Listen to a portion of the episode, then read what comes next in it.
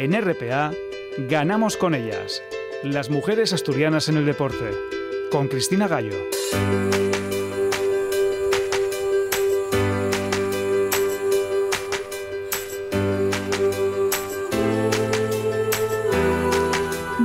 Volvemos a la sintonía de la radio del Principado de Asturias, volvemos a nuestro programa, ganamos con ellas y después de este obligado parón veraniego tenemos que hablar de esos Juegos Olímpicos de los que hemos estado muy, muy pendientes a través de las redes sociales y para eso esta noche tenemos a tres olímpicas asturianas acompañándonos en el estudio y que son además colaboradoras habituales del programa. Ana Amelia Menéndez, que siempre nos lleva al atletismo. Ana Amelia, ¿qué tal? ¿Cómo estamos? Un placer estar aquí con vosotros eh, hablando de atletismo de nuevo. Verónica Castro, nuestra gimnasta olímpica con la que vamos a hablar de uno de los grandes nombres de los Juegos. Vero, ¿qué tal? Muy bien, encantada de estar aquí, Cris, gracias. Y Berta García, por supuesto, que no va a hablar de rugby exactamente porque no ha habido rugby español, pero sí que ha vivido muy a fondo los Juegos. ¿Qué tal, Berta? Hola, muy buenas a todas. Bueno, pues con ellas hablamos enseguida, pero también vamos a hablar con la primera jueza asturiana que ha estado, que ha sido olímpica, que ha ido a Tokio, porque vamos a hablar con Cristina Solar Miranda. Pero eso será en unos minutos. Ahora comenzamos. Contacta con el programa a través del correo electrónico ganamosconellas@gmail.com.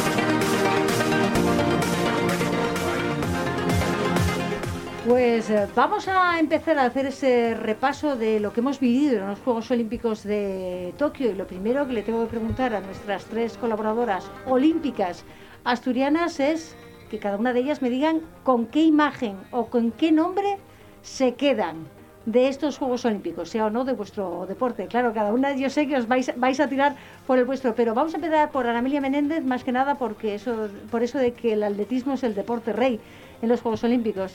Amelia.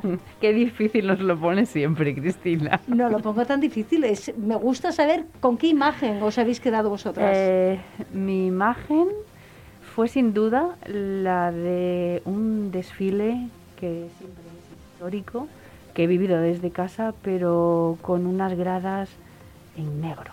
Vacías, ¿verdad? Ese- Vacías. Y las gradas en negro y tanta alegría y colorido abajo de los deportistas. Estaban solos, pero no estaban solos. Era una imagen espectacular bajo mi punto de vista. No sé si eh, Berta, que es la que ha vivido más eh, cerca, ¿no? Porque de, de vosotras, Berta es la última que ha estado en unos, en unos Juegos Olímpicos. eh, igual tú lo tienes más, más vivo, ese recuerdo de lo que es una ceremonia de inauguración de unos Juegos. Bueno, exactamente la ceremonia no, porque no la pude vivir. Jugábamos al día siguiente y nos tuvimos que quedar en la villa. Nos vestimos con el traje, pero nos tuvimos que quedar en la villa. Pero sí que la pude ver y, y eso me gustó que, que fueran eh, chico y chica los abanderados y, y bueno, pues que se viese esa alegría en todos los participantes y bueno, pues representantes del rugby mundial pues eh, llevaban la bandera en, en algunos países, así que iba buscando a ver ahí a gente conocida. A gente conocida. ¿Y, Sí. viste, ¿Y viste alguna? ¿Viste Sí, alguna? la chica de Nueva Zelanda era la banderada, el chico de Canadá también y Y te quedaste con, con esa imagen. Sí. Esa ceremonia, Verónica, Vero Castro, que la viviste en primera persona en, en Atlanta, me imagino que para ti la sensación que han vivido las y los deportistas que han estado en Tokio con esas gradas vacías, no sé si a ti te removió algo por dentro. Buf, a mí todo, porque yo creo que de los juegos es lo más impactante, por lo menos para mí, entrar en un pabellón tan enorme, encima de Estados Unidos, donde todo lo hacen a lo grande, entrar allí oír esos gritos, esa ovación tan grande del público, es, es increíble. Yo lo recuerdo como algo impactante, esa es la palabra, el verte rodeada de grandes estrellas, ver las gradas llenas, el, el que de repente el, el planeta entero está mirándote y yo sí lo recuerdo con mucha emoción y, con mucho cariño. Por lo tanto, yo claro, viví la antítesis, pues un, un pabellón enorme, lleno, lleno hasta la bandera para vernos, a de repente ver un pabellón totalmente vacío. Entonces tiene que ser chocante, aunque bueno, la ilusión es estar allí y eso no te lo quita nadie. Ya, el planeta entero estaba mirando exactamente igual o, más que nunca, porque nadie podía estar físicamente en esas gradas, a no ser los grandes mandatarios que estaban en esa ceremonia de inauguración, o oficiales y otros deportistas que no estaban desfilando e, en ese momento. Pero nombres, nombres hay muchos que, que destacan. Igual podemos dar nombres internacionales y nombres nacionales también, porque estos son los juegos, los han llamado de la igualdad, no sin, sin razón, porque es la primera vez que hemos tenido casi, casi la igualdad, ¿no? Más de un 48% de participación femenina, con dos países como son Estados Unidos y China que han dominado el medallero, pero con las medallas de sus deportistas femeninas, porque han sido mayoritarias las medallas de las eh, deportistas estadounidenses y de las deportistas chinas para hacer crecer ese medallero, pero ¿con qué nombres nos quedamos? Vamos a dar, cada una, dar los vuestros. Bueno, ya que hablas de... Yo voy a hablar del atletismo, lógicamente. Eh, ya que hablas de, Estados Unidos, una de las pruebas estrella del atletismo yo creo que fue el 400 metros vallas. 400 metros vallas en las que en el prueba en la que eh, la estadounidense por eso te lo digo Sidney McLaughlin hizo un nuevo récord mundial nada menos y nada más que 51.46 ella tenía el anterior 51.90 eh, en fin, una prueba en la que se corrió, como veis, muchísimo. Ese sería el nombre, digo, de mujer, eh, prueba del atletismo con el que, bueno, por decir algo, eh, podría decir alguno más, pero ese. A nivel nacional, tengo que decir, Ana Peleteiro, lógicamente. La medalla de bronce. es, es, sin duda em, nuestra atleta en los Juegos lo persiguió durante años, vivió muchos entrenadores, cambió de país y lo luchó hasta el final. Eh, suya es la, medalla y, ella es la, atleta que yo nombraría como española en estos Juegos. Me imagino que sí, porque esa final de triple salto, desde luego que creo que casi nadie se la perdió. Bueno, tenemos aquí a Vero Castro, gimnasta, y sabemos cuál es el nombre de estos Juegos para muchísimas, muchísimas personas, sigan o no el deporte, sigan o no la gimnasia. Exacto, para mí y creo que para todo el mundo sería Simone Biles. Sobre todo porque por primera vez en la historia yo creo, o por lo menos desde Nadia Comaneci, que, que no se hablaba globalmente de la gimnasia. Aunque sea para mal, pero bueno, decía la faraona que hablen de uno aunque sea mal, ¿no? Por lo tanto, Simone Biles, sin duda. Wells lo decía también. sí, sí. Y para, bueno, eh, eh, no sé si hay el nombre español, mm, ¿nos destacarías alguno? No tiene por qué ser de gimnasia. Bueno, a ver, yo español en este caso, por la parte que me toca, voy a seguir también con la gimnasia, sería Roxy Popa, por, por, toda la trayectoria que tuvo que seguir para, para, llegar a unos Juegos después de tres años retirada y varias operaciones de rodilla. Entonces también considero que que lo que hizo es digno de, mención, ya que estamos en Ganamos con ellas. Por supuesto que sí. Y Berta, no teníamos rugby español en los Juegos, pero sé que has seguido los Juegos muy, muy de cerca y te ha gustado mucho. ¿Y para ti, qué, qué nombres nos das, tanto a nivel internacional como nacional? Pues yo a nivel internacional me quedo con la plata de Francia, porque sé la exigencia que vivieron este equipo eh, durante muchos años, porque... La de Francia en rugby, ¿me Sí, sí, sí, sí, sí, el, equipo, el equipo de Francia de, de las chicas. Eh, las jugadoras eh, pues han seguido una progresión durante un montón de años, son muchas jugadoras muy veteranas que sabemos lo que les ha costado. Y, y, han hecho, se han clasificado en el preolímpico como nosotras un mes antes de los Juegos. Eh, le dieron muchísima importancia a la parte mental y de cohesión de equipo y creo que eso fue la clave para jugar esa final con, con Nueva Zelanda. No me quiero olvidar también de las fijianas que después de haber en, en Río eh, perdido el séptimo octavo puesto con nosotras, han pegado también un cambio con su nuevo entrenador por darle también más importancia a, el equipo y a, a esos hábitos como deportistas y, o sea, yo creo que las villanas no tienen, no tienen cumbre y, y que o sea, tienen el reflejo de los, de los chicos que ya han ganado las dos medallas olímpicas eh, en, en, rugby estas dos últimas ediciones y estoy segura que, que van a dar un, un, salto brutal. Y a nivel de España creo que es bueno destacar el, el papel del equipo de waterpolo que yo viendo los partidos decía, o sea, dicen que el rugby es un deporte de contacto, no, no, contacto hay ahí debajo del agua, que vamos, o sea, si, si daban por todos lados, o sea, nada que ver con el rugby, el rugby este, se ve lo que se puede permitir y ahí es que no se veía, no se veía nada y eso sí que era contacto. Y, se, y una plata, una plata que, que sabe ahora, las estadounidenses están a otro nivel, pero menuda competición que han hecho las guerreras del agua y bueno, yo me la verdad es que no tengo un nombre, solo tengo muchos nombres, tengo demasiados nombres porque hay, hay de todo, desde las eh, mamis con su plata, desde Mayalen Chorrau, tres Juegos Olímpicos seguidos consiguiendo medalla, tiene las de los tres colores, bronce, oro y plata, y una Teresa Portela que en sus sextos Juegos Olímpicos se lleva la medalla de plata, que era la única medalla que le faltaba en el palmarés, porque tiene más de 15 medallas entre mundiales y europeos y para mí yo creo que es destacable eso. Destacable el oro también de Sandra Sánchez en la cuna del karate y ganándole a una japonesa en la final. Y fue capaz y lo hizo y por eso es leyenda del karate y está considerada la mejor karateca de, la historia a nivel internacional con, con su kata. Pero yo creo que también, no sé si os llamó la atención, a mí hay una cosa que me ha llamado la atención en estos Juegos es los nuevos aires porque hemos visto el podio olímpico más joven de la historia, con esos nuevos deportes que el skateboard, un podio que tenían 12, 13 y 16 años.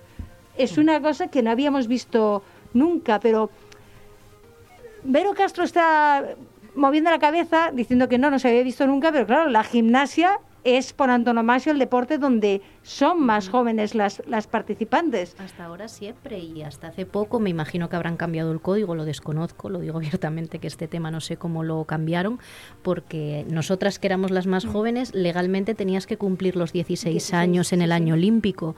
Por lo tanto, sí es verdad que muchas compañeras nuestras competían con 15, pero porque hacían los 16 ese año. Entonces nunca se había visto deportistas de menos de 15 años en unos juegos. Y sí, la verdad es que, bueno, como la China de, saltos también, que, tenía 14, si no me equivoco, tiene 14. Las edades en, en skateboard, las edades han ido por ahí todas, pero es que acá hablaba Berta del waterpolo de plata, teníamos una debutante en ese equipo de waterpolo que además metía goles, que daba gusto ver cómo sacaba ese brazo, que tiene 16 años, que es más joven que la taekwondista Adriana Cerezo que ganaba la medalla de plata que tiene 17.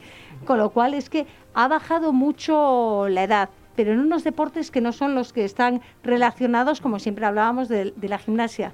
No sé si visteis la competición de ese deporte nuevo, del skateboard. No tuvisteis la oportunidad. Pues eh, yo quiero comentar porque lo que más me ha llamado la atención de ese deporte, es un deporte que no lo conocíamos a lo mejor a nivel de competición como tal, es que realmente compitieron como las ves en el parque jugar. Exactamente, estábamos viendo niñas, chicas de 12, 13 años en ese parque urbano que estaba montado ahí en, en Tokio, compitiendo, haciendo sus maniobras, haciendo sus dificultades, haciendo sus saltos, se caían, se levantaban, no pasaba nada, todas aplaudían, todas se reían, todas disfrutaban, no se vio ni una sola cara de tensión, solo se les vio disfrutar. Y yo creo que no sé cómo veis eso. Amelia me está haciendo caras como de, bueno, bueno, bueno, es que en, la pista de atletismo igual se ven otras caras, ¿no? No, yo, bueno, a ver, tengo una teoría también y es que si es un deporte que acaba de ser olímpico, tiene, tendrá sus pros y sus contras y yo creo que un, un pro puede ser ese que, no hay esa historia detrás que pesa un poco como la gimnasia, ¿no? La gimnasia tiene que tener, no lo sé, pero lo comentará después, ese peso histórico de... Uh, uh, y el atletismo también tiene un poco ese peso histórico de... Y la gente, claro, eso se siente, se percibe los competidores. Y si es algo nuevo, al menos de cara a los juegos, pues a lo mejor ese peso histórico no está y puede ser eso que hace que la gente actúe con más frescura, que, compita con más frescura. De todas maneras, yo tengo que decir que en el atletismo, a pesar del peso histórico este, ha habido un descaro y una mm, falta de complejo en las atletas que ha sido eh, histórico. ¿Y por qué crees que ha sido eso? ¿Por este año de parón? ¿Porque no había público eh, presente en las gradas? ¿Por, ¿Por qué? ¿Porque ha cambiado yo creo que por, por, eh, por descaro, por, por decir ya está bien, nos adaptamos a lo que sea, Ha habido atletas muy jóvenes, no tan jóvenes como las que comentábamos ahora, pero gente de 20, 21 años, que es, que es inusual también en el atletismo, que las dejen competir, que les den acceso. Eh, tienen un nivelazo, pero son muy jóvenes y no, no, manejan la situación y están ahí. Y no solo estuvieron, sino que estuvieron descaradamente. Aquí estoy yo. Y han competido todas a ritmo de récord personal, marcas personales casi todas, finalistas, diplomas, y eso es actuar de un modo pues, pues eh, muy potente. No, no traes medalla, vale, pero has actuado con mucho descaro y mucho empuje. Yo creo que eso tiene muchísimo valor en un deporte como el atletismo, con ese peso detrás. Sí, además es lo que tú dices, en que en gimnasia sí somos deportes muy legendarios, digamos, en los que sí tenemos una serie de protocolos, por llamarlo de alguna manera, que pesan mucho. Pues parecía que hasta ahora lo de que una gimnasta pudiera sonreír era algo de ciencia ficción, pero también yo creo que mm, no es que todo vaya cambiando, es que considero que debe cambiar. De hecho, lo que comentaba Chris de, del skate, creo que es lo que debería ser y si algo nos enseñó, por ejemplo, Simone Biles fue eso. Ella fue la primera gimnasta que vimos realmente disfrutar haciendo gimnasia, que eso no quiere decir que las demás no lo hagamos, es que era como raro. Eh, la, la, por antonomasia, la gimnasta siempre tiene que ser impertérrita, perfecta, con su rictus en la cara, con su postura perfecta. Entonces, el, el mostrar ya fuera felicidad o tristeza, era, era inviable. De hecho, hay casos en los que eso llegaba a, no puntuar o a criticarse, ¿no? El, que tú sonrieras de más o de menos.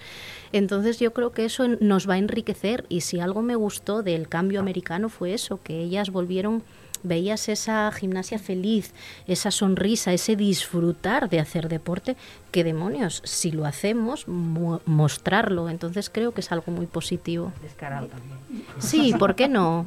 Pero, y habláis del descaro, pero en cambio la noticia y el nombre de estos juegos precisamente viene por Simón Biles y por esa presión, ese estrés que le llevaron a esos mm, twisties, ¿no? Que no, que no era capaz, que, que además tenemos que hablar de ello como podamos por la forma en la que mucha gente criticó que ella se retirase cuando en realidad no son capaces de entender que esa mujer, si no está segura de lo que va a hacer, se puede romper el cuello, se puede matar. Y ella además lo hizo ya no solo porque se podía matar, sino porque sabía que podía dejar sin medalla a su equipo y da un paso atrás después de cinco años de preparación de unos juegos y sabiendo que es la mejor del mundo. Exacto, estamos hablando de, de, un acto de valentía, de un acto de saber que una mujer que podría reentrar en la historia, porque en la historia ya entró, pero doblemente igualar a la Tinina, siendo dos veces campeona olímpica seguida, pero le pudo el, primero creo que el amor propio, el decir yo voy primero, el no avergonzarse de decirlo, porque si realmente le hubiese podido la presión, hubiera seguido compitiendo y que salga el sol por donde quiera, y también eso, el no perjudicar a un equipo poniéndose por delante ella, siendo valiente, hablar de un tema tabú como sigue siendo en el deporte de alta competición, como es la salud mental, y encima, pues eso, dejando de perder seis medallas a las que optaba, pero lógicamente con el sentido común de saber que el mínimo fallo te puedes matar. Puedes tener una lesión muy grave que no sería la primera gimnasta que se queda paralítica en, un, en una mala caída, incluso matarse.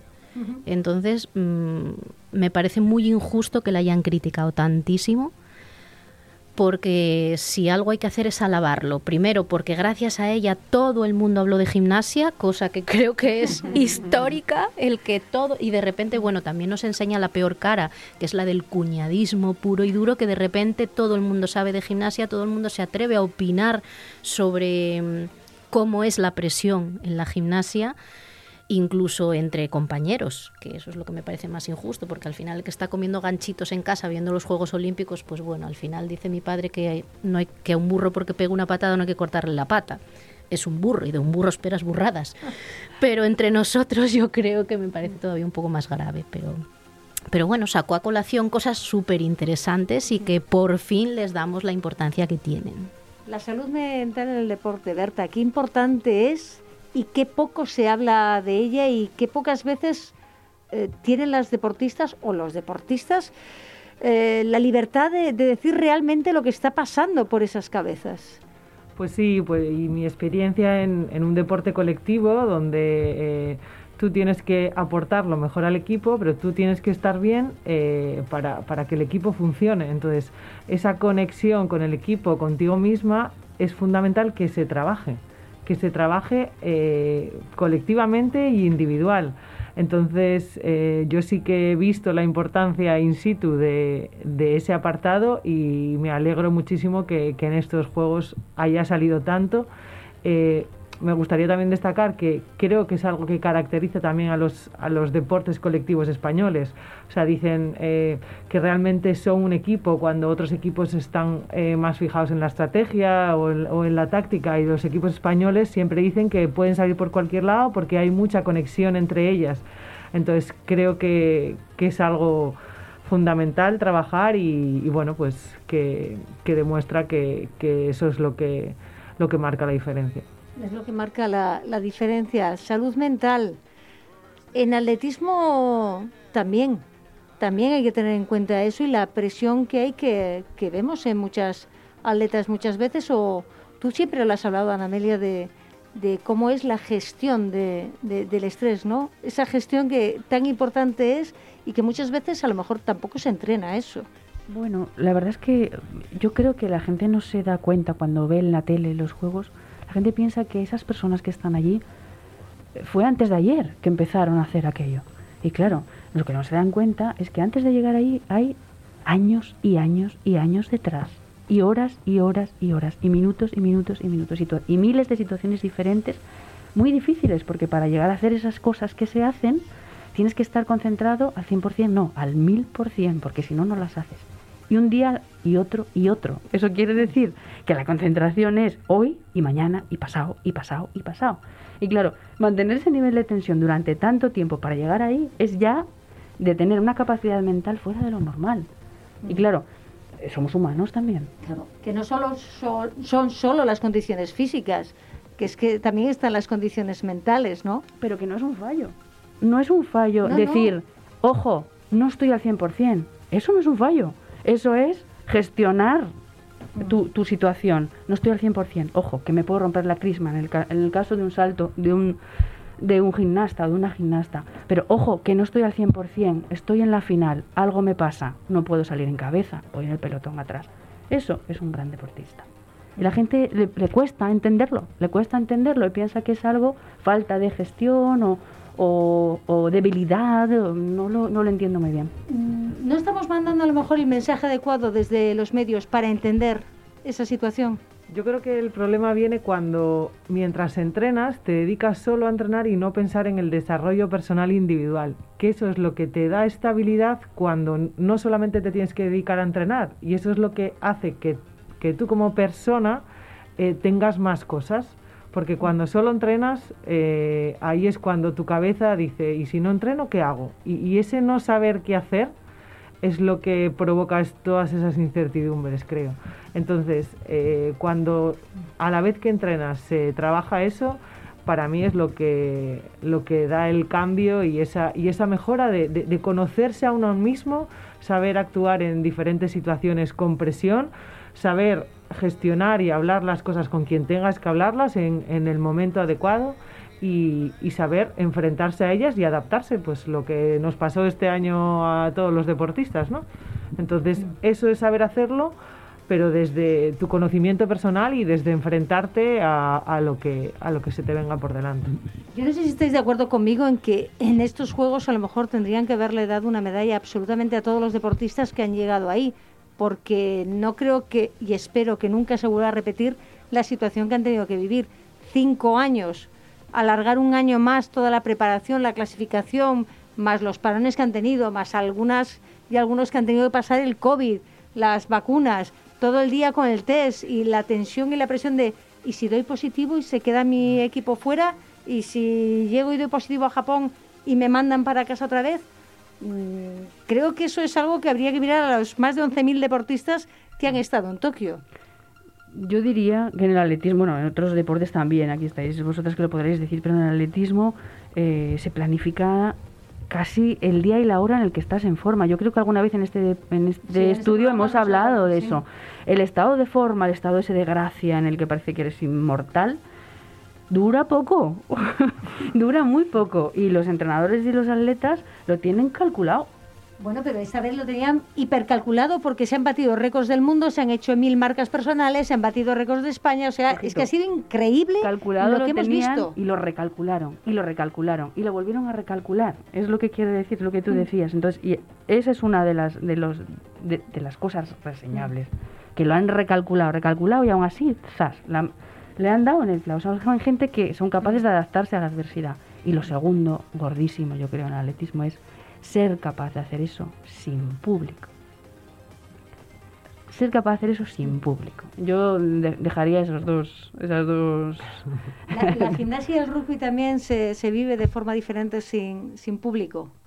El público siempre, siempre es un foco, ya sea para bien o para mal. Entonces yo sí considero que, es un gran cambio porque hay deportistas o gimnastas en, nuestro caso que, se vienen arriba con el público y hay otros que, al contrario. Entonces yo creo que estos juegos tuvieron cosas buenas, obviamente, y cosas malas. Lo que hablábamos de ese año de más, pues también en gimnasia igual que en atletismo y me imagino que en todas las especialidades se va al dedillo, al milímetro, a la búsqueda. Entonces eso fue malo para quien estaba aguantando por lo que ya podía para llegar a unos juegos y tuvo que aguantar un año más, como para los que se habían lesionado y que gracias a eso pudieron recuperarse, o los que en ese año de más se lesionaron y se quedaron en casa. Sí, como en el caso de gimnasia. En el caso, sí, de Ana Pérez, que se lesionó tres meses antes de, los Juegos, se rompió los dos pies. pero bueno, Roxana Popa llegó después de, como tú decías, haberse retirado, haberse pasado con mil operaciones de, rodilla y ha estado en unos Juegos. Pero voy a aprovechar, porque no hemos hablado de otro nombre de estos Juegos y, y es de la gimnasia también, porque Oksana, Chusavitina, con 46 tacos que tiene la señora, ha estado eh, de nuevo en los octavos Juegos, Olímpicos. Eso no es no es muy normal y no creo que lo volvamos a ver. No creo, yo creo, vamos, sería algo sorprendente. Y pero ya no solo es que esté en ocho Juegos Olímpicos, es que entró en la final en los ocho Juegos Olímpicos. Bueno, excepto este, ahora que se quedó a dos décimas de la final. Mm. Es decir, mm, estamos hablando no solo de llegar, es que llevas en la élite desde el año 92. Bueno, en realidad desde el 91, que por primera vez yo la vi competir internacionalmente en un mundial en el año 91, con el equipo de Bielorrusia. Entonces, mm, de repente, pues es, es que eso es un milagro, o sea, la cantidad de medallas que tiene, los ocho Juegos Olímpicos, 46 años, dos hijos y siguen la élite. Exacto. Y, y aparte el cariño que, entre todos le tenemos, porque yo lloré como una Madalena cuando se despidió, cuando hizo el último salto y ella supo que no entraba en la final, se subió arriba al podium, saludó al público. Ahí es donde me dio pena que no hubiera público porque esa mujer se merecía otro final se merecía un final a lo grande. Desde la tele creo que también se lo dimos, le dimos esa ovación y la, la digo, Me cansé de aplaudir, de llorar, porque es que realmente se lo merece, porque no solo es una gran deportista, es una gran persona, siempre nos dio lecciones de vida, porque aparte no tuvo una vida fácil tampoco. Mm, es decir, ya no solo fue una vida deportiva, es una vida personal muy dura y vamos, eso es yo, como comenté en su momento, mis tres deportistas, quienes habían sido en estos Juegos, y en mi podium estaba ella, sin lugar a dudas, aparte porque me puede el corazón, pero mm. vamos, es algo histórico. ¿Verdad? Por respecto al público, pues yo en rugby no estamos acostumbradas a que haya público. Cuando yo jugué en Río no había mucho público porque el estadio de rugby estaba eh, súper lejos de, de todo. Entonces creo que también, eh, pues eso, en mi deporte tú te centras en lo que hay en el campo y, no miras mucho más allá. Pero sí que la repercusión que tienen unos juegos, yo cuando nos clasificamos en el preolímpico, era una repercusión que, nunca habíamos tenido, ni mm. cuando íbamos a mundiales, ni haber ganado campeonatos de Europa. Entonces sí que daba igual, era estar ahí y, saber que, que, el rugby lo iba, lo iba a ver todo el mundo. Y ahora que hablas cómo has funcionado la repercusión, voy a aprovechar. Voy a aprovechar porque estos juegos pensábamos que nos íbamos a librar, ¿no? De los titulares, de, los periódicos en, los juegos, pero no, no, nos, no nos hemos librado. No sé cómo, cómo lo habéis visto, algunos comentarios, algunos titulares y algunas portadas.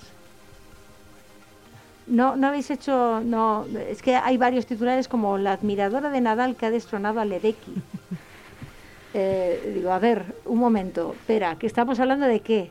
De natación, debemos estar hablando, pero ¿quién es la admiradora Nadal? Y a mí qué me importa que admira a Nadal, ¿no? Porque tendrá nombre y además es la, eh, fue la estrella después de, de la piscina, Ariane Titmus, la, australiana eso todavía no hemos conseguido. mm, ¿qué, es que no sé qué deben hacer las, las deportistas para salir, o como Teresa Portela gana la plata olímpica, esa medalla que le faltaba. Impresionantes estos Juegos Olímpicos.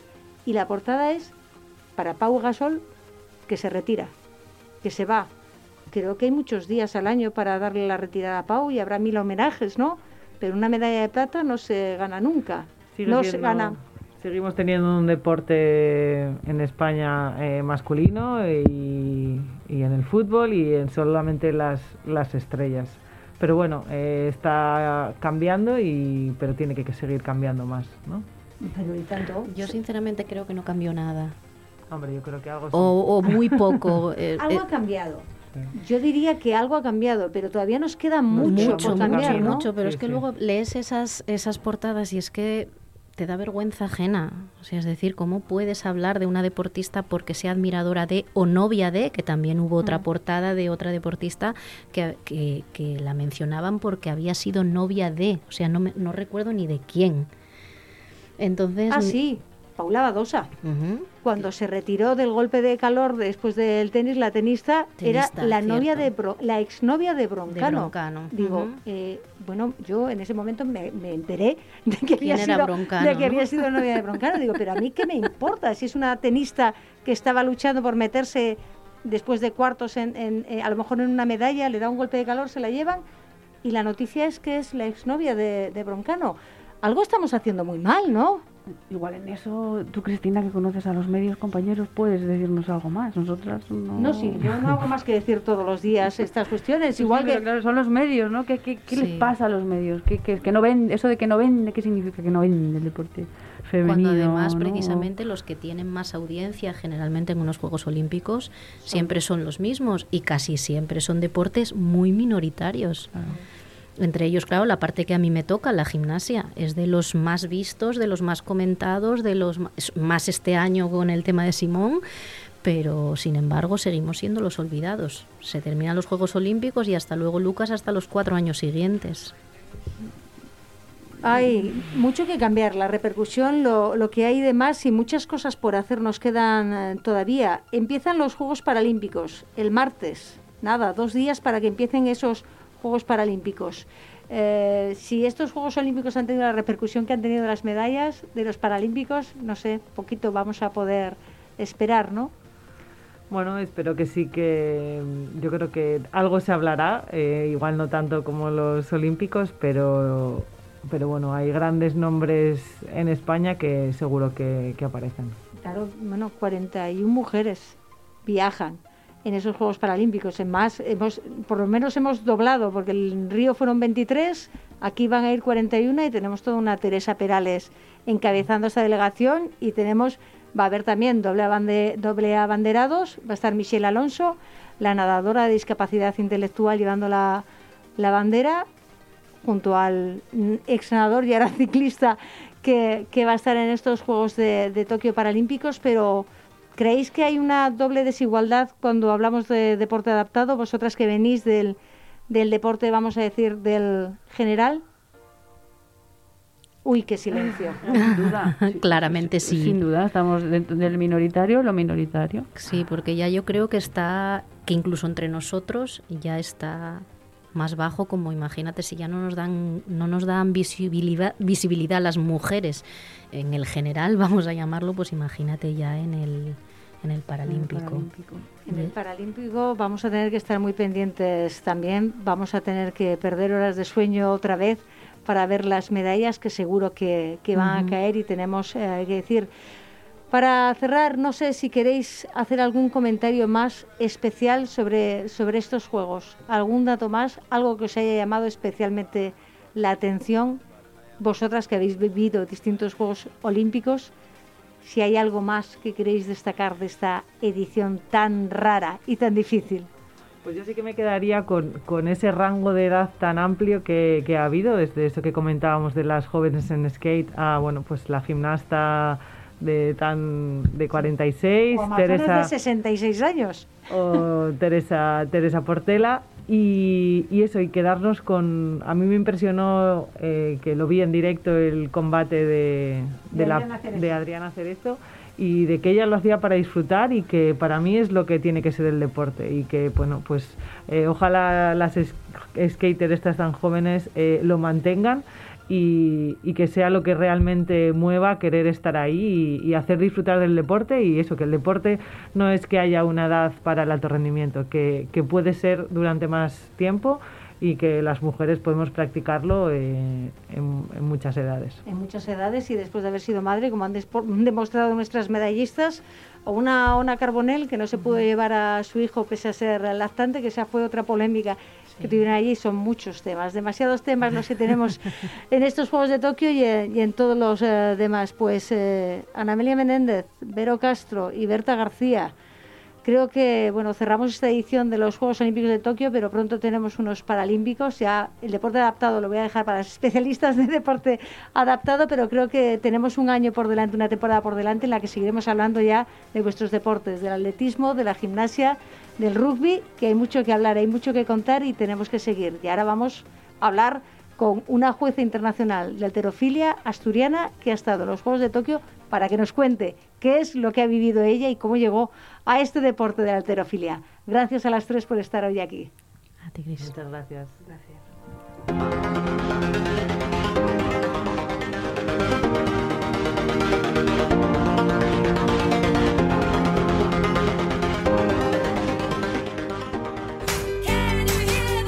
Sigue la actualidad del programa en nuestra página de Facebook Ganamos con ellas.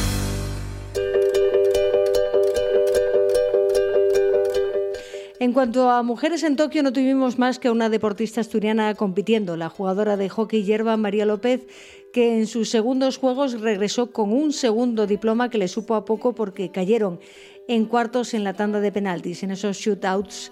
Pero en la capital nipona sí contamos con más mujeres en las facetas técnicas, como la delegada de la selección de balonmano, la guerrera Jessica Alonso, la jueza de remo Ángela Alonso y otra jueza más en alterofilia, la primera mujer asturiana que desempeña además esta función, porque antes que ella fueron juezas olímpicas las veteranas Celsa Álvarez y Clara Ruano. Esta noche, en este primer programa de la temporada, hemos querido conocer a esta nueva olímpica asturiana de Gijón, aunque lleva ya años afincada en Vigo, trabajando creo que en el mundo de los seguros. Ella es Cristina Solar Miranda. Cristina, ¿qué tal? ¿Cómo estamos? Eh, pues bien, gracias. Sí, sí que soy la, efectivamente la tercera de las tercera mujer de, de España de alterofilia. Eh, bueno, antes que yo en Asturias, bueno, son, yo soy la tercera, el tercer árbitro de Asturias. Hay dos hombres antes de mí que son antecesores míos, que es Agustín Antuña Suárez y Claudio Sánchez Loeje. Sí, pero... y sí que para mí es un privilegio y agradecer esta oportunidad, por supuesto, de participar en, en esta conversación. Pero desde luego que eres la primera mujer asturiana que desempeña esta función.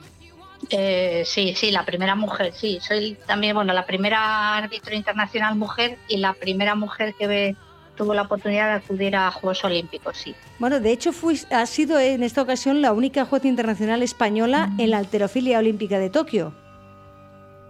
Eh, sí, sí, de, sí. Eh, porque, bueno, durante el periodo olímpico, bueno, la Federación Internacional, la Federación Española selecciona a un hombre y una mujer que tienen que hacer eh, mínimo cuatro competiciones a nivel europeo e internacional.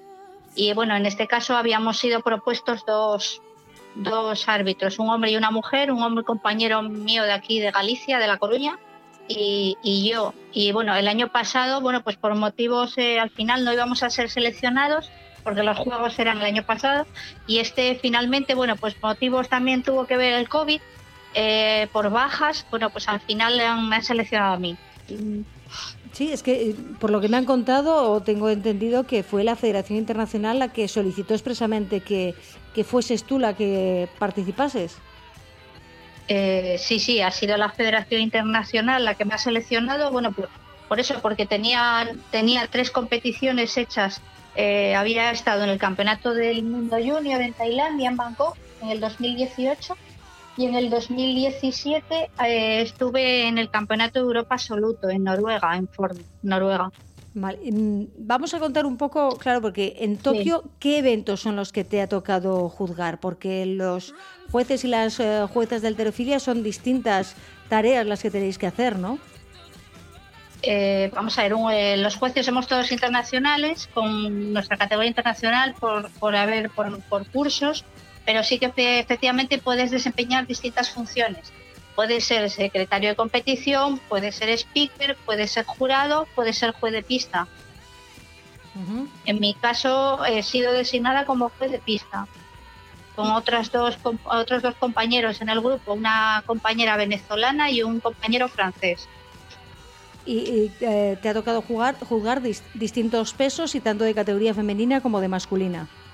Eh, sí, eh, diferentes categorías, no, no, o sea, no tiene que ver el sexo para que te, para que puedas eh, eh juzgar categoría masculina o femenina. Eso lo designan la organización, igual en hombres que en mujeres. Lo que sí que creo que tiene que ver es en cuanto al pesaje, ¿no? El pesaje femenino sí que lo tienen que hacer mujeres. Eh, sí, efectivamente, bueno, pues quizá a lo mejor vayas a preguntar después por qué yo, porque yo no he sido levantadora alterofilia. Me vas a preguntar quizá por qué yo estoy en el mundo de alterofilia. Bueno, pues, Exacto. Pues, sí, efectivamente, eh, hace unos 25 años empezó a haber, bueno, se autorizó eh, por parte de, de la Federación Española que el deporte pudiera ser practicado por mujeres. Entonces, sí que efectivamente en el momento que se autoriza, eh, el deporte tiene que, haber, tiene que tener árbitros mujeres para el pesaje, principalmente, porque los levantadores, además de competir en pista, bueno, ellos compiten por categorías, entonces antes de dos horas antes de las competiciones, ellos tienen que ir a un pesaje, pesaje en una báscula. Entonces, eh, el requisito del reglamento es que los árbitros sean del mismo sexo que si son mujeres, mujeres, lógicamente, y hombres, hombres en la función directa de, lo que es el pesaje. ¿Y, aquí, ¿Y aquí qué pasó? Porque en tu caso, entonces, bueno, en Asturias eh, había ya mujeres en aquella época, mujeres que ya practicaban alterofilia, y entonces la Federación Española y la Federación Asturiana, pues lógicamente necesitaba ya que hubiese mujeres en el mundo de, arbitraje. Entonces yo, bueno, en aquel momento, en mi caso, en aquel momento yo colaboraba en, en la Federación Asturiana de Alterofilia eh, bueno, otras dos chicas y yo, y al final, bueno, pues hemos eh, empezamos en el curso de, arbitraje de Nacional Segunda. Y yo continué, bueno, continué por varias razones, eh, aparte que porque me gustó el deporte, porque me gustó el ambiente, porque las personas relacionadas con el deporte son personas sanas, personas buenas, buen ambiente. Y, bueno, entendía que, que, podía ser una de uno, eso es uno de mis hobbies, porque yo trabajo en otra cosa y vivo mi profesión es otra, totalmente diferente. Esto es un hobby para mí, Pero es un hobby al que uno no llega, no sé, no sé si es por casualidad, pero habitualmente para que te metas en el mundo de la alterofilia tienes que tener alguien cercano, ¿no? Que te, que te lleve, porque cuando tú empezaste además no era un deporte que se practicase eh, habitualmente. A ver, es verdad que donde, donde yo trabajaba, donde yo empecé a trabajar posteriormente, bueno, pues tenía mucha relación con la Federación de Alterofilia mm. y eso quieras, a ver, eso también es verdad que a la hora de, bueno, pues de, para entendernos, de sacar gente eh, para que haya continuidad, pues siempre tiras un poco de los, de, los que tienes alrededor. Y en mi caso, bueno, pues eh, la novedad era, empezaba a haber deportistas mujeres y es verdad que éramos pocas, pues, éramos un par de ellas, tres, ¿sabes? es verdad eh, por eso empezamos en el mundo de, los cursos de, arbitraje. Y fíjate, y de aquellos cursos de arbitraje para que pudiese haber competición femenina aquí en Asturias a ser olímpica. Sí, bueno, sí, bueno, ahí hay un transcurso de tiempo desde que eres nacional segunda que te permite aprender, por supuesto, porque tienes sus años de aprendizaje, eh, hasta que eh, participas en tu primer campeonato de España, allá fuera de Asturias. Después ya en el año 2000 sí que en el año 99 pues sí que aprobé el examen de internacional segunda, porque es eh, nacional segunda, nacional primera, internacional segunda y internacional primera. Como internacional segunda sí que te permiten ya participar en campeonatos de Europa y sí que es verdad que en octubre del año 2000 estuve en Croacia, mi primer campeonato de Europa.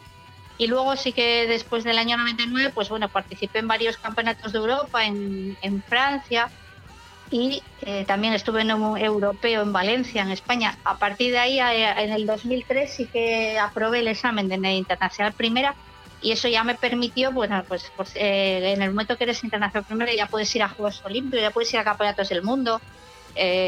a ver, el, el, abanico es más amplio, lógicamente, claro.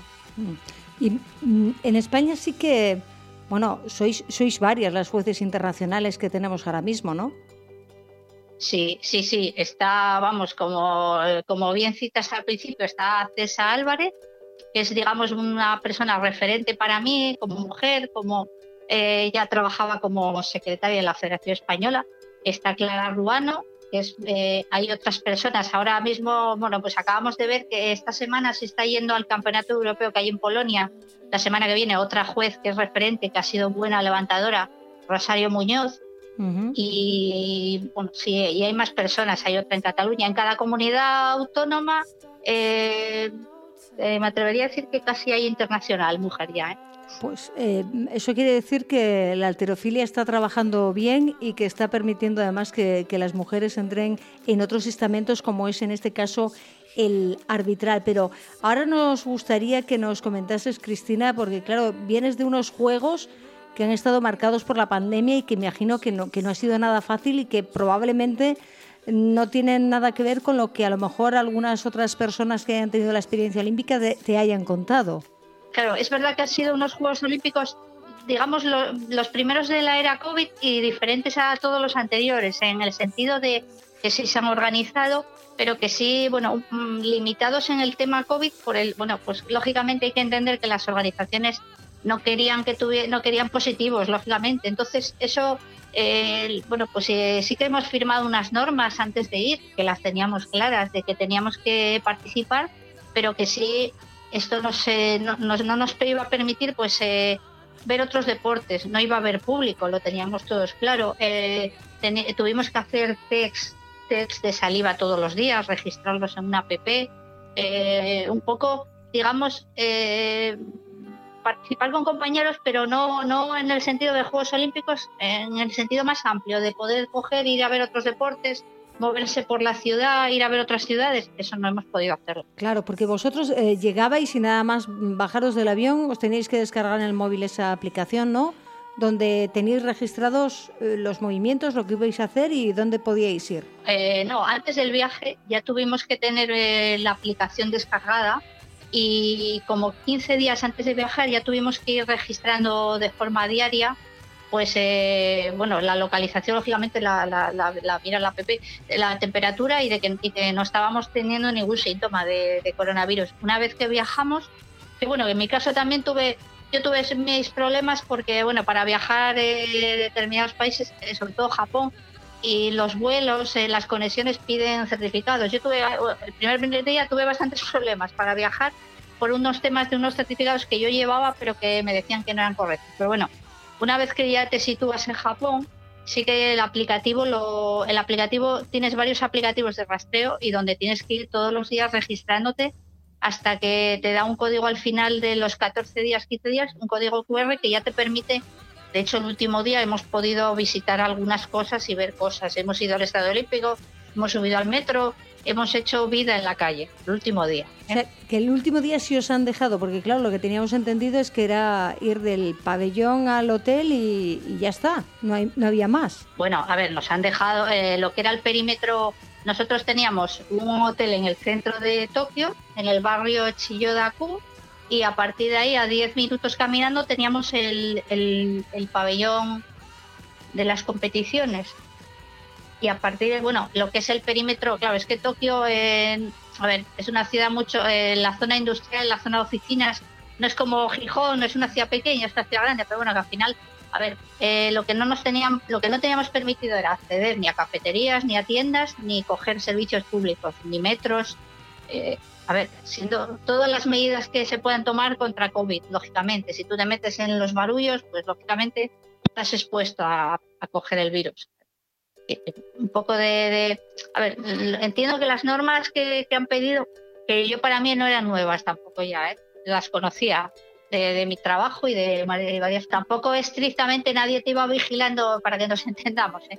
Hay que bajar con responsabilidad, caminar por la calle, puedes hacer fotos, que las hice, y ir caminando y también teníamos nuestro transporte interno de hotel, pabellón. Y, en cuanto a la, propia competición, ¿ha sido muy distinta a otras a las que has dirigido tú, como pueden ser europeos o mundiales? No, el mismo, los mismos equipos de trabajo, las mismas formas de trabajar, eh, las fases, no, no, para nada. Ah, lo único que, cambia es que tengamos mascarilla o no, pero eso ya forma parte del día a día, ¿sabes? No, pero en lo, que es el trabajo no, no cambia nada. Únicamente que lógicamente no había público. Claro, eso mm. se notó también. No, hay, no había público de la calle, entendamos, porque luego hay público de las delegaciones, de los países. Yo cuando no arbitraba podía ver fases sentada como público, ¿sabes? Mm, ¿Te tocó, ¿Estabas en el pabellón cuando le tocó el turno para competir a Lidia Valentín? Sí, sí, sí, esa fase estuve yo de, juez lateral izquierdo, sí. Como estás de juez no puedes estar eh, ahí disfrutando a lo mejor de la competición, de que hay una compatriota no que está ahí intentando levantar, pero me imagino que te quedó a ti también un poco ese eh, amargor eh, al ver que, no salía más, que solo hacía un levantamiento y que se tenía que volver.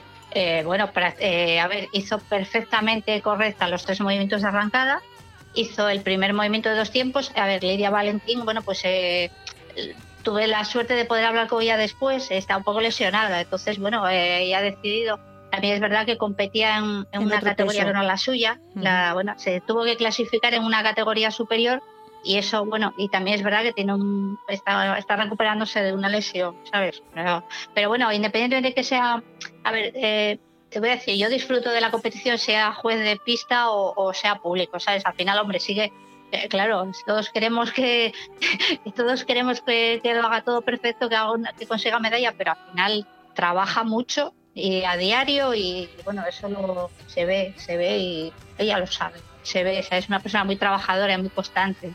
Mm, no, y sabemos que no estaba en, su peso, que fue al, donde se había podido clasificar era en un peso que era superior al suyo y era entendible que no que no pudiese seguir y además con, con un año el que tenía lesión y que yo creo que a París, yo creo que la vamos a ver en París otra vez competir.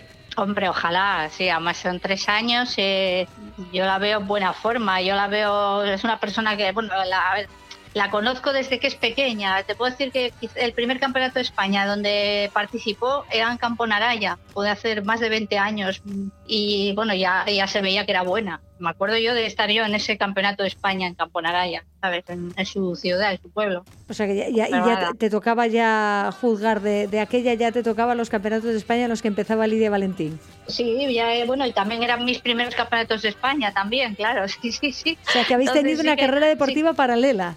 Sí, sí, en eso yo eran mis primeros campeonatos de España, me acuerdo, porque además era invierno y hacía un frío. Todavía se lo comenté ahí al otro día. ¿Cuántos años podía haber? 20, 20 y algo años, sí, sí, sí. Sí, sí, los, eh, los que llevas tú o, más, porque tú, tú, que llevas ya 25 años como jueza. Sí, de este 92, 93 y por ahí, sí, sí. No sé, eh, no sé si en el mundo de la alterofilia de los jueces es posible repetir, si podría ser que en tres años te viésemos también en París. Eh, bueno, a ver, pues eso, eh, en principio vamos a disfrutar un poco del sueño cumplido, que lo era, era un sueño, para mí era una máxima aspiración haber participado en, en unos Juegos Olímpicos, una satisfacción total de eh, sobre todo al, haber sido en Japón este año, bueno, con toda la, era virus, todo esto, ¿sabes? Pero primero estoy disfrutando ahora mismo de la, de la experiencia, de, esta, de esta experiencia, hombre. Me, me, encantaría poder participar en París, por supuesto. Compañeros míos que estaban allí conmigo llevaban todos seis, siete juegos. Yo, para mí eran los primeros, claro, es que, pero sí que algo que me encantaría, por supuesto. Es que eso es lo más, digamos, la competición más completa donde compartes trabajo eh, español, compartes trabajo con, eh, con, árbitros de todos los continentes. ¿eh? estás trabajando y te das cuenta de que estás con un americano, con un europeo, con un asiático, con uno de, Nueva Zelanda, ¿sabes? Eso es una experiencia. Y bueno, y luego a nivel de levantadores igual. Tú eh, cuando salen a la tarima ves que son de cada uno de un continente Tú puedes ver cómo compite una chica polaca con una chica canadiense de la misma edad, del mismo año de nacimiento. La verdad es que es una satisfacción eh, inolvidable, experiencia inolvidable. Y al margen de, tu deporte, de la alterofilia, ¿con qué te quedarías tú de, estos juegos? Porque, bueno, cuando estás jugando, evidentemente no, no ves mucho más, pero me imagino que después o cuando no te tocaba estar en, en pista has podido ver algo más o oír algo más. ¿Con qué te quedarías tú? Hombre, eh, yo por ejemplo intenté seguir, por ejemplo, a ver, lo disfruté mucho el día que me enteré de la medalla de Pablo Carreño, ¿por qué? Porque la dedicó a Gijón, o sea, a ver, yo sigo a Pablo Carreño porque es de Gijón y le, no sé, me parece un, un chaval tan majo, tan humilde, siempre aprendiendo desde el primer día que lo he visto competir, ¿eh? por ahí, ¿sabes? Pero he seguido otros deportes, sí, por ejemplo creo que sigo, bueno, sigo baloncesto, seguí atletismo, seguí ping-pong, no sé. Eh, hemos visto muchos ratos libres que tuvimos, eh, teníamos televisiones por todos lados para seguir cosas, ¿sabes? Entonces, bueno, creo que, el deporte es sacrificio, pero que es que da unos valores a la gente son excepcionales, ¿sabes? Que me quedaría con muchas cosas. Claro, y me imagino que, que para ti esta experiencia es eh, muy especial porque tú normalmente cuando vas a un europeo o un mundial, mm, vas a un mundial o un europeo de alterofilia. No hay ningún deporte más y aquí tienes la oportunidad de, ver a, muchos otros y muchas otras deportistas y también árbitras y, demás, ¿no? Eh, sí, bueno, claro, cuando yo voy a un mundial de alterofilia, pues claro, es verdad que solo comparto. Sí que, vamos a ver, en el 2018 estuve en, en los Juegos del Mediterráneo, en Tarragona, y ahí sí que tuve la oportunidad ya un poco eh, de compartir, eh, estábamos en un hotel todo de árbitros de distintos deportes y allí sí que pude compartir espacio con otros árbitros de otros deportes, que eso para mí también fue crecimiento, ¿eh? Pero sí que cuando voy a alterofilia, claro, es con todo con personas del deporte. Y, no te he preguntado, porque claro, en la alterofilia se, se, produjo una de las noticias de estos Juegos, que fue la participación de la primera atleta transgénero. No sé si lo habéis vivido de una forma especial o ha sido una más en la competición que te ha tocado a ti dirigir. A mí esa competición no me tocó participar como árbitro, sí que, lo, sí que la estuve viendo como, como espectadora. Mi opinión es que bueno, son avances, que si son avances, que la vida transcurre y bueno, eh, me parece, a mí me parece bien que la hayan dejado participar, ¿eh? no sé. Al final, eh, bueno, el resultado es el que es sí, es, es, lo que pasa es que es una, una situación que todavía nos queda mucho por, por investigar ¿no? y por ver realmente cómo puede afectar a, al deporte femenino la incorporación de, de estas mujeres a la competición femenina pura y dura, dependiendo de, evidentemente, cuál es la trayectoria que hayan tenido anteriormente como, como deportistas cuando eran hombres, ¿no? Bueno, a ver, a ver, también es verdad que cuando se la deja participar eh, como chica, que es una chica, pues sí que es verdad que antes de, eso mmm, ahí hubo eh, como un comité médico de personas que, tuvieron que decidir si se dejaba o no participar. ¿eh? O sea, no, esto no es fruto de, una reunión de una semana anterior.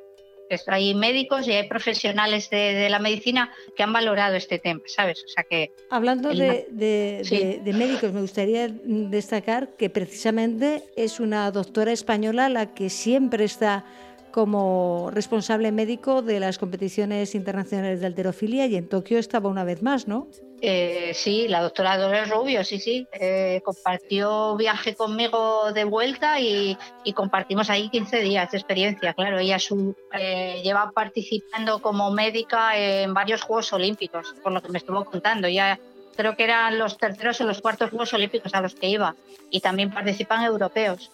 Muchas cosas eh, que tenemos que destacar y muchas mujeres que tenemos que conocer. Y esta, en este programa de hoy hemos conocido un poquito más a Cristina Solar Miranda, que aunque lleva ya muchos años en, en Vigo por trabajo, evidentemente ella es de Gijón, es asturiana y su relación con Asturias y con su deporte, con la alterofilia, no lo va a dejar nunca. Pues Cristina Solar, un placer haber podido hablar contigo y ojalá que podamos verte en más competiciones y si es en París 2024, mucho mejor. Bueno, pues muchas gracias por la oportunidad y por conocernos. ¿eh? Cuando, eh, cuando queráis, eh, aquí me tenéis a vuestra disposición. Seguiremos en contacto. Gracias, Cristina. Hasta siempre. Gracias. Eh. Buenas tardes.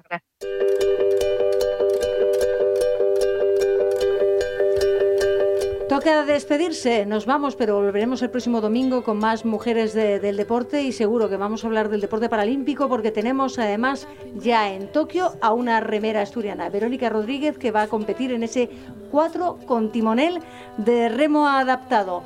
Volvemos la próxima semana y hablaremos ya de competición porque el 5 de septiembre comienza, las primeras en comenzar es el fútbol femenino, la Liga Reto Iberdrola con el Oviedo y el Sporting de Gijón. Los saludos de Pablo García de la Cal y de quien les habla, Cristina Gallo. Les esperamos la próxima semana. Mientras tanto, cuídense mucho.